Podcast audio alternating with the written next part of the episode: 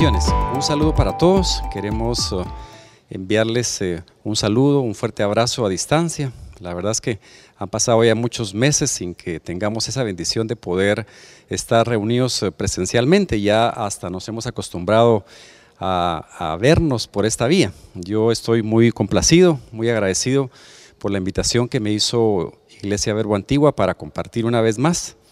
Eh, para mí es un privilegio, como lo es para todos, y la verdad es que me lo tomo en serio. Yo les voy a ser honesto, yo cuando recibo una invitación a compartir, eh, obviamente hay alegría y hay pues el privilegio de poder hacerlo, pero la verdad es que yo soy de las personas que me gustaría estar allá atrás, en este caso, allá atrás de las cámaras, oyendo, eh, aprendiendo, no soy dado a estar al frente, no me animo mucho a estar enseñando, porque creo que es una responsabilidad grande, es una responsabilidad que tenemos ante Dios, obviamente, ante las personas, y hay que tomarlo muy en serio. Pero la invitación que me han dado, yo la he recibido con gusto y eh, por eso es que estoy preparando un tema.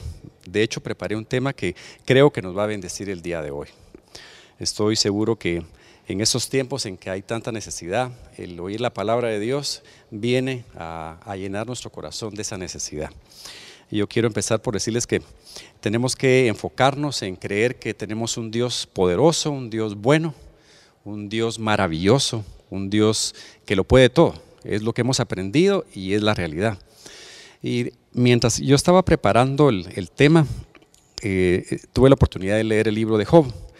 Y hubo un, versículo, de hecho está en Job 9.10, que me llamó la atención y lo, analicé, lo estudié y es sobre eso que quiero compartirles.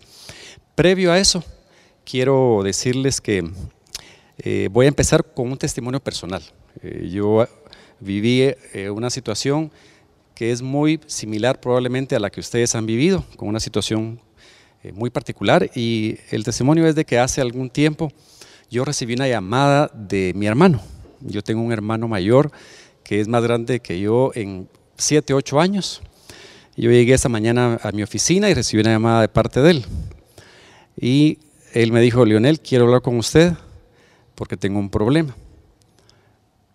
Cuando yo escuché esto, yo entendí que era realmente un problema porque mi hermano, eh, siendo ocho años más grande que yo, siempre ha tenido esa figura, digámoslo así, paternal conmigo, porque mi papá murió hace muchos años. Y pues mi hermano ha sido el que, el que por mucho tiempo me ayudó en los estudios, eh, me aconsejó y pues he tenido siempre esa, esa impresión de que es quien, a quien hay que pedirle consejo. Pero ese día me estaba a mí llamando por, para decirme que tenía un problema. Yo fui a su oficina y efectivamente me contó una situación complicada, una situación que para mí pues no, no había solución, yo no, no podía encontrar una solución en ese momento, salí de la oficina de él y aturdido eh, pensando que francamente no podía yo ayudarlo, no había manera materialmente de hacerlo. Luego de eso, eh, cuando empecé yo a, a meditar y tomarlo en perspectiva un poco de lejos, entendí que la única forma era que Dios interviniera un milagro de Dios. Y empecé a pensar, empecé a, meditar, eh, hablé con Juani, como ustedes conocen a mi esposa Juani, hablamos sobre esto y el testimonio es largo, pero yo les quiero contar que Dios abrió una puerta de bendición, Dios abrió una puerta para que se manifestara el poder de Dios y finalmente eso se arregló. Esto llegó a un final bueno, la verdad, donde pudimos ver la mano de Dios. Y yo empiezo con ese testimonio porque estoy seguro que si estuviéramos todos aquí enfrente y yo pidiera levantar la mano a quienes han pasado una situación difícil, estoy 100% seguro que todos levantaríamos la mano, diciendo que, tenemos un, problema o que tuvimos un problema por el cual pasamos y que nos pareció que era realmente muy difícil. Ahora sí, regresando entonces al, versículo de Job 9.10, yo quiero eh, leerlo y si ustedes están en casa, por favor léanlo. Dice, Él hace cosas grandes e inescrutables y maravillosas sin número. Se refiere a Dios. Él, o sea, Dios hace cosas grandes e inescrutables y maravillosas sin número. Cuando yo escuché esta, esta declaración de Dios a través de, lo que dijo Job en su libro, eh, tenemos que tener el contexto, tenemos que entender que, que Job, como ustedes saben la historia, era un hombre muy próspero, alguien que tenía eh, una situación económica excelente, una estabilidad financiera muy buena, tenía una familia con hijos, eh, su esposa integrada, eh, tenía salud, tenía todo, todo lo que una familia o todo lo que una persona puede querer lo tenía él. Sin embargo, empieza la historia a, decir en la Biblia que él empieza a ser tocado en algunas partes de esa vida, digamos, la envidiable que tenía. Primero su situación económica, luego su familia, sus hijos, luego su salud. Eh, y cuando él está en esa situación complicada de, de, salud, recibe la visita de amigos. Y en esa conversación él dice esto, él dice, hablando de Dios, Él hace cosas grandes e inescrutables y maravillosas sin número. Me llamó la atención mucho esas palabras. Cuando uno lee la Biblia hay cosas que uno puede entender eh, la generalidad, pero hay palabras muy particulares que pueden eh, desviarlo a uno del significado exacto. Y en mi caso, inescrutable, yo la verdad no la sabía exactamente. Fui al diccionario, la busqué y encontré que inescrutable significa que no se puede saber, que no se puede entender, que es algo indescifrable, dice el, es lo que dice el diccionario, que es algo muy difícil de entender porque es profundo, dice. Entonces, con esa, con esa descripción, con ese significado, ahora leemos nuevamente el versículo y vamos a ver otra manera de, de entenderlo. Dice, Dios hace cosas grandes e inescrutables. Es decir, Él hace cosas grandes, difíciles de entender, difíciles de comprender, que no se pueden realmente explicar porque son muy profundas. Eso fue lo que dijo Job, estando él en una situación como la que estaba viviendo, en que estaba, estaba muy mal. Pero él se atrevió a decir, Dios hace cosas grandes, que no se pueden entender, que no se pueden saber, que son indescifrables, pero, continúa, pero son maravillosas. Y son sin números, es decir, no tienen un número, no, no hay una cantidad. Para los que les gustan las matemáticas, sabemos que la numeración empieza en cero. Empieza cero, uno, dos, tres y continúa. Pero no sabemos el final, nosotros no sabemos el número final que existe, no lo sabemos porque hay miles de millones, de billones, de trillones de números, no hay un número final. De hecho, en matemática para explicar esta condición, ustedes saben que se utiliza el número 8 puesto de forma horizontal, que es el infinito, para decir que no hay un número final. Y aquí lo dice sin números, es decir, no se puede contar. Es imposible contar esas cosas que Dios hace grandes, que son inescrutables, que no se pueden entender, pero que son maravillosas y que son sin número.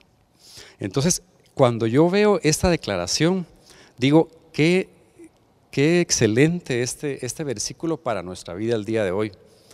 Y no solamente para mí, sino que para todos. Estamos viviendo condiciones muy particulares, estamos viviendo situaciones eh, inéditas, cosas que, están pasando que en, la generación nuestra no se habían vivido. Y no entendemos y a veces puede pasar eh, que no, no entendamos, no captemos la dimensión de lo que está sucediendo y hasta pensemos dónde está el Señor, dónde está Dios, dónde están sus promesas. Pero cuando leemos este versículo, entendemos que Dios hace cosas grandes, que hace cosas realmente que no entendemos, que no sabemos, pero que son maravillosas. Aún en medio de situaciones complicadas, difíciles, Dios sigue siendo Dios. Y eso es lo que yo quiero llamar tu atención esta tarde. Quiero decirte que no importa lo que estés viviendo en tu vida, puede ser una situación económica complicada, Puede ser una situación de salud, puede ser una situación relacional, tus hijos, tu familia, tu esposa, no importa realmente, Dios puede bendecirte. Dios seguramente hace cosas tan grandes que no se pueden entender, pero que Dios las hace maravillosamente especiales para cada uno de nosotros. Nosotros estamos, llamados a seguir creyendo, a seguir pensando en esas palabras de Él para poder ser firmes. Tuve la oportunidad de seguir investigando sobre esta palabra inescrutable que me pareció muy interesante, porque es una palabra que, que entiendo yo es muy específica de este lenguaje bíblico. Ustedes no pueden sentarse en mesa y escuchar que alguien diga, esta comida fue hecha inescrutablemente, o es inescrutable cómo se hizo esta comida, o, alguien le dice al otro, eh, va a llover y es inescrutable porque llueve. son términos muy particulares que se cuentan solamente en la Biblia. Y yo busqué, encontré que hay, mm, bueno, deben haber más, pero yo encontré tres versículos donde habla sobre esto inescrutable del Señor. Y uno está en Salmos 145, 3. Y dice, grande es Jehová y digno de suprema alabanza. Y su grandeza es inescrutable. Ahora que ya entendemos ese término, diríamos, grande es Jehová y digno de suprema alabanza. Su grandeza no la entendemos, no la comprendemos, no podemos saberla porque es muy profunda. En Romanos 11, 35, 34 también se habla de esta manera. Se dice, cuán insondables son sus juicios e inescrutables sus caminos. Lo mismo, si lo pasamos a esta traducción, a este significado de, este término, diríamos cuán insondables son sus juicios y sus caminos difíciles de entender, difíciles de comprender, porque son muy profundos. Y en Efesios 3:8 también dice, a mí que soy menos que el más pequeño de todos los santos, me fue dada esta gracia de anunciar entre los gentiles el Evangelio de las inescrutables riquezas de Cristo.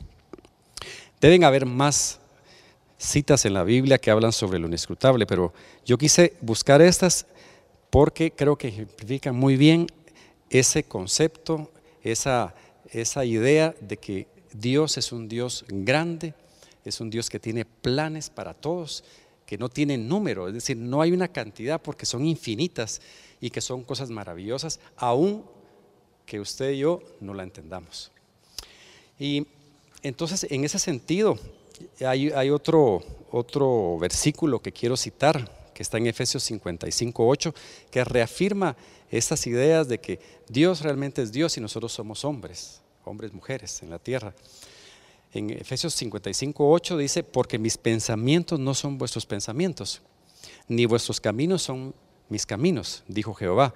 Como son más altos los cielos que la tierra, así son mis caminos más altos que vuestros caminos y mis pensamientos más que vuestros pensamientos. Aquí una vez más el Señor nos muestra que lo que el Señor piensa, lo que el Señor planifica, lo que Él tiene preparado, nosotros no lo podemos entender, no lo podemos ver como Él lo mira, porque hay una distancia muy grande entre sus pensamientos y nosotros. Y todo esto que yo he estado diciendo hasta el día de hoy, hasta este momento, perdón, es para decirles y explicarles que es, que es verdad, para este tiempo nosotros podemos tener, yo diría, una trampa, el, hecho de vivir como vivimos. Nosotros nos levantamos todos los días, nos vestimos, desayunamos, vamos a trabajar, almorzamos, regresamos, dormimos, vamos a una cama, bajo un techo, y nos puede parecer que esto es totalmente normal que esto es algo que debemos tener, es algo que merecemos porque hemos sido trabajadores, pero se nos pasa por alto que son bendiciones de Dios, porque no todos lo tienen, esa es la realidad. Y esa, esa, esa manera de pensar creo yo que tenemos que corregir para dar cabida a ese pensamiento que reconoce que Dios es el hacedor de todas esas obras buenas que están preparadas para nosotros. Em, Yo creo que Dios está involucrado realmente en nuestra vida. Yo creo que Dios tiene planes para nosotros que son buenos, planes que Él preparó de antemano para todos nosotros, por los cuales debemos caminar. Y yo creo que, como dije al principio, si usted en casa está hoy mismo atravesando por una situación que, que lo tiene confundido, que lo tiene aturdido, que lo tiene golpeado, si usted está dudando en su corazón las promesas del Señor porque quizá no hay trabajo, porque está enfermo, yo quiero decirle y recordarle que así como Job pasó por esa situación tan complicada de su vida y pudo decir en medio de lo peor que estaba viviendo que Dios hace cosas grandes, cosas especiales, que no se pueden entender, pero que son maravillosas, yo creo que si Él lo pudo decir, también nosotros podemos hacerlo. Yo los invito a que en su corazón tomen esta palabra, que cuando oyen a su casa, si es que no lo están viendo en casa, si están en casa, cuando vayan a, su, dormitorio, a su cama, mediten en esto y denle el lugar al Señor para creer que Dios tiene la capacidad, que Dios tiene el poder, porque Él hace cosas grandes, de sacarlo a usted de la situación en que está. Yo lo animo a que crea, a que confiese que Dios le ama, de que tenemos un Dios realmente bueno, un Dios poderoso, un Dios misericordioso, un Dios hacedor de milagros. Y ya para ir terminando, quiero leer otras, eh, otras citas bíblicas que, que mientras yo estuve preparando lo que esta noche quería compartir, eh, que nos muestran nuevamente que la palabra de Dios puede parecer en ciertos momentos ilógico, no podemos entenderla, pero que hay sabiduría en esto. Voy a hacer dos citas más para, para ir concluyendo. Esta está en 2 Corintios 12:9 y dice, y me ha dicho, bástate mi gracia, porque mi poder se perfecciona en la debilidad. Por tanto, de buena gana me gloriaré, más bien en mis debilidades, para que repose sobre mí el poder de Dios. Es una palabra que francamente no, no parece lógica que Dios nos diga de que Él puede perfeccionar su poder en nuestra debilidad. Uno esperaría que el poder de Dios estaba enfocado en donde están las fortalezas, en donde yo soy fuerte, donde yo me siento fuerte. Yo esperaría que Dios se manifestara con todo su poder. Pero sin embargo, la declaración aquí en 2 de Corintios es diferente. Dice, y me ha dicho, bástate mi gracia porque mi poder se perfecciona en la debilidad. Entonces, cuando yo veo esto, esto me anima a creer que cuando yo estoy en una situación, francamente, desesperada, es cuando hay la oportunidad de que Dios, de que Dios se manifieste con poder. Y por eso dice aquí el consejo, ¿verdad? Por eso dice, me gloriaré más bien en mis debilidades para que repose ahí el poder de Dios. Obviamente, decirlo es fácil, pasar a una situación es complicada, pero para eso estamos aquí hoy, para recordarte que Dios es bueno y que Dios afirma cosas que parecen ilógicas, que pueden ser que no entendamos, pero que son la verdad. Así que una vez más, piensa, es el tiempo para que creas en el Señor, para que creas en sus promesas, para que creas las cosas que son difíciles, porque en Él nada hay imposible. Y ya para terminar, voy a, referirme a estas dos citas de Mateo y Lucas, que precisamente hablan sobre esto. En Lucas 1.37 dice, porque nada hay imposible para Dios. Y en Mateo dice, hablando refiriéndose a Jesús, dice, les dijo, para los hombres esto es imposible, mas para Dios todo es posible. O sea, una, una declaración increíble que nos muestra que nosotros somos personas que no podemos hacer todo. Tenemos una limitación clara, pero para Dios todo es posible. Todo es posible.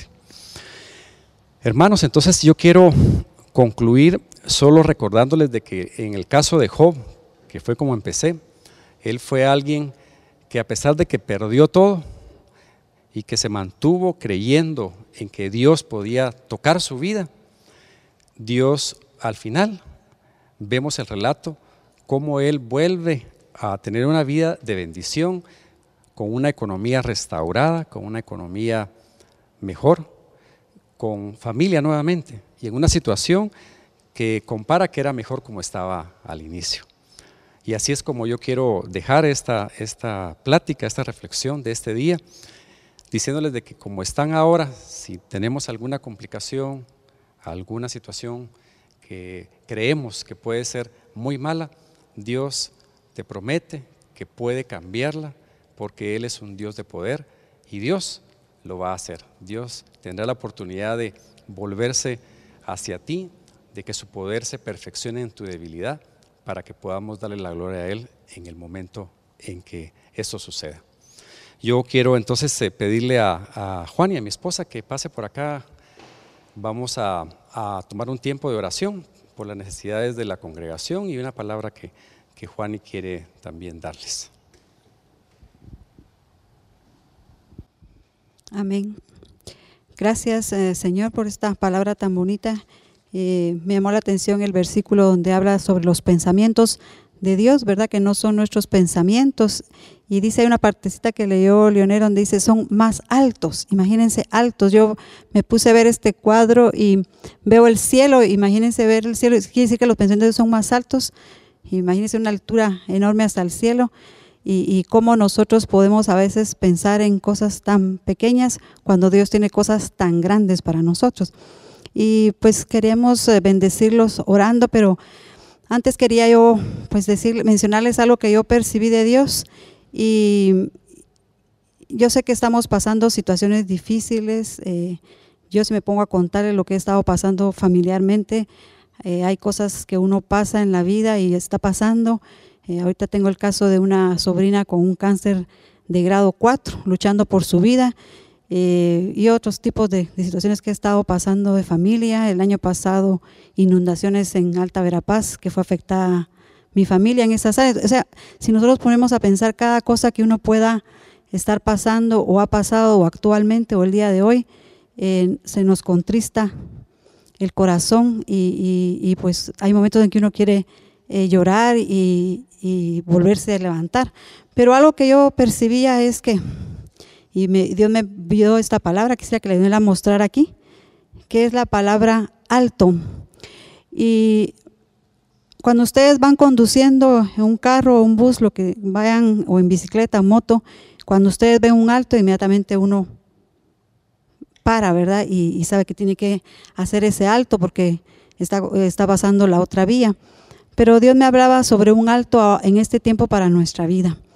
Un alto para reflexionar, y, pensar cómo estamos eh, meditando la palabra, cómo estamos eh, tal vez los pensamientos en dudas, en situaciones que a veces decimos qué hacemos o cómo estamos o nos ahogamos en las mismas situaciones.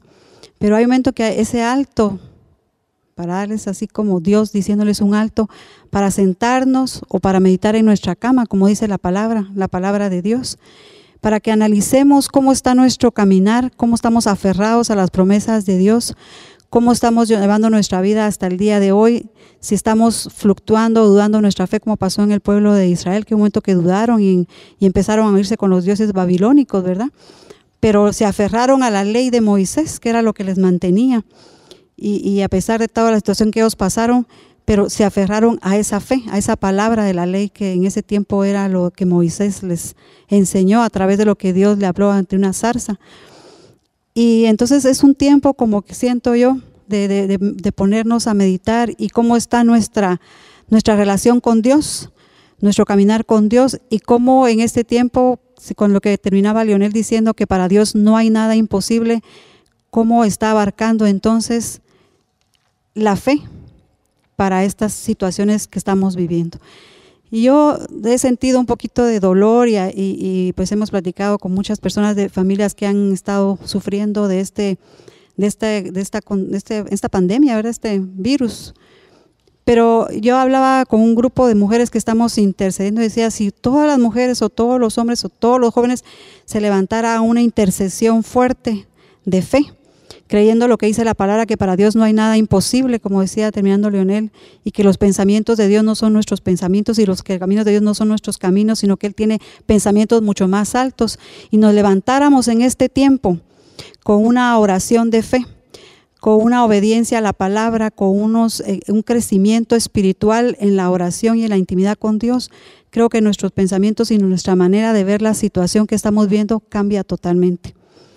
Eh, amadas familias, he estado compartiéndoles esto porque he estado muy cargada por nuestra congregación y, hemos estado orando, intercediendo y, sé que hay situaciones que todos estamos pasando difíciles de una u otra forma, económica, de salud, eh, o, problemas familiares incluso, ¿verdad? Que, pasan. Pero Dios quiere hacer ese alto para que nosotros nos metamos. Y miren, eh, yo recuerdo una vez que Carlos Amayoa decía que su reloj de arena ya estaba al revés. Y yo quiero animarlos que en medio de esta situación que estamos viviendo, lo que nos va a hacer permanecer es lo que conocemos de la palabra de Dios, lo que nos han enseñado como congregación verbo, que es especialísimo el crecimiento eh, académico y el crecimiento espiritual que nos han dado a través de tantos cursos y tanta palabra que ha edificado nuestra vida. Pero es un tiempo de, de esos frutos empiecen a renacer en nuestra vida, de esa semilla que se ha sembrado a través de verbo y, entonces crecer en, eso espiritual, los tiempos de oración, los tiempos de adoración. Yo he estado últimamente oyendo cantos de adoración y a veces me pongo a llorar y me conmuevo porque la alabanza y la adoración rompe cosas. Y si nosotros estamos pasando situaciones difíciles, eso hace creer y crecer en la fe y ver que esto es temporal. Esto va a terminar, pero si así como podemos pensar que nuestra relación está bien con Dios, aunque nos pasara algo muy difícil, que tal vez que no deseamos que nos pase, pero sabemos a dónde vamos y esa es la confianza que debemos de tener. Así que queremos animarlos a eso, a que tengamos una confianza de fe, de esperanza, de saber que los pensamientos de Dios son tan altos y tan especiales y son buenos para todos nosotros. Y familia Verbo, realmente eh, sigamos adelante. Busquemos la presencia de Dios Pongamos cantos de alabanza, de oración, leamos la palabra continuamente, meditemos en nuestra cama, eh, oremos por las demás personas. Cuando oramos por la gente, se nos olvidan nuestras situaciones porque Dios tiene cuidado de nuestras cosas y Él las va resolviendo. Esa es una bendición. Así que queremos animarlos con eso. Y queremos orar por cada familia que nos está viendo, que nos está escuchando. Y miren, por favor, cuando ustedes oigan y vean este video, manden mensajes para que la gente también sea edificada, porque a veces enviamos mensajes de cosas tan diferentes, pero dejamos de enviar mensajes que puedan edificar a muchas familias. Así que si usted tiene esa oportunidad de amigos, familiares, y tenemos la bendición de que ahora puede verlo uno en cualquier momento o a la hora que uno se pueda acomodar en horarios, envíeles una palabra a gente que necesita oír palabras de esperanza, de ánimo y de saber de que hay un Dios todopoderoso, un Dios milagroso, un Dios que es el mismo de ayer y de hoy y por la eternidad. Entonces eso tenemos que proclamar en este tiempo, la palabra, la presencia, la esperanza y, el evangelizar a la gente de que hay un Cristo que dijo, consumado es, consumado es, y que Él ya pagó todo y que nosotros tenemos que disfrutar nuestra vida en abundancia y una vida para la eternidad y prepararnos para lo eterno con nuestro Dios que reina para siempre. Así que vamos a orar. Padre, en el nombre poderoso de Jesús, nosotros nos ponemos de común acuerdo, Señor, y queremos dar una palabra de bendición sobre toda nuestra congregación verbo. Queremos levantar una palabra de bendición sobre sus casas, sobre la mesa, sobre las vidas que la unidad y el amor y la formación en este tiempo sea un despertar para tener hambre y sed de ti, Señor, que no sea para dudar, ni para claudicar, ni para bajar nuestra, nuestra guardia, sino que al contrario, armarnos y agarrar la armadura que habla Efesios para poder nosotros ganar estas batallas que a veces son más en la mente, en el corazón, que lo que podemos nosotros luchar en la vida. Y Padre, oramos por eso, Señor, porque nuestras familias que se han congregado en verbo, Señor, estén afirmadas. Nosotros damos una palabra de bendición. Oramos, Señor, para que la gente pueda tener ese despertar, Señor. Yo pido, Padre, en tu nombre, que nos inquietes para que nosotros nos acerquemos cada vez más a ti, Señor, porque tu palabra dice que en la manera que nosotros nos acercamos, tú te acercarás a nosotros, Señor. Y esa es una palabra maravillosa, Señor, de creer y tener esa, esa fe, Señor, de que si yo me voy a acercar a ti, Señor, tú vienes y te acercas a mí, Señor, y me abrazas con tu amor, Señor.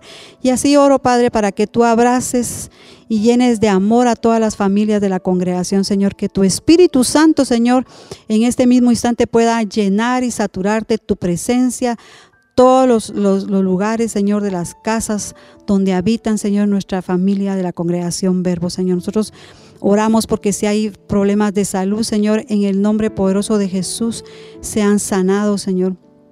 Si hay problemas, Señor, de economía, Señor, que en la manera sobrenatural, Señor, la economía venga a crecer, Padre. Si hay una situación, Señor, de falta de trabajo, Padre, que en las empresas, Señor, saquen el el, formulario o, lo que han llenado, Señor, para, una, para optar por un trabajo y digan, este, este es el que necesito para esta empresa, Señor.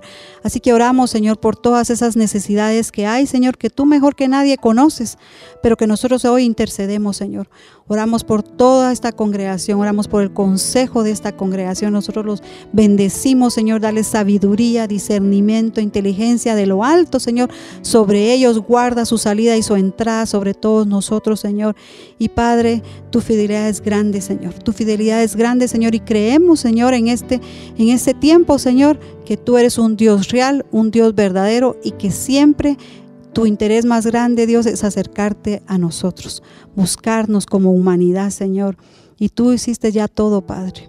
Y que tu Espíritu Santo sea ese consolador en nuestras vidas, Señor, y que nos pueda llenar y saturar de ti, Señor, y que tú nos lleves de gloria en gloria, Señor. Que tú nos lleves de victoria en victoria, Señor, y que podamos nosotros tener ese alto para analizar y, depender totalmente de ti, Señor, para tener la fe y crecer y saber que tú tienes planes de bien y no de mal, Señor. Así que te alabamos, Señor, te bendecimos y te damos gracias, Señor, por esta oportunidad, Señor. Y familia querida, los amamos, los bendecimos. Síganse afirmando, busquen de Dios, si necesitan algo, busquen a, los ancianos de nuestra congregación una llamada para orar por ustedes, pero Dios está con ustedes. Dios no nos ha abandonado.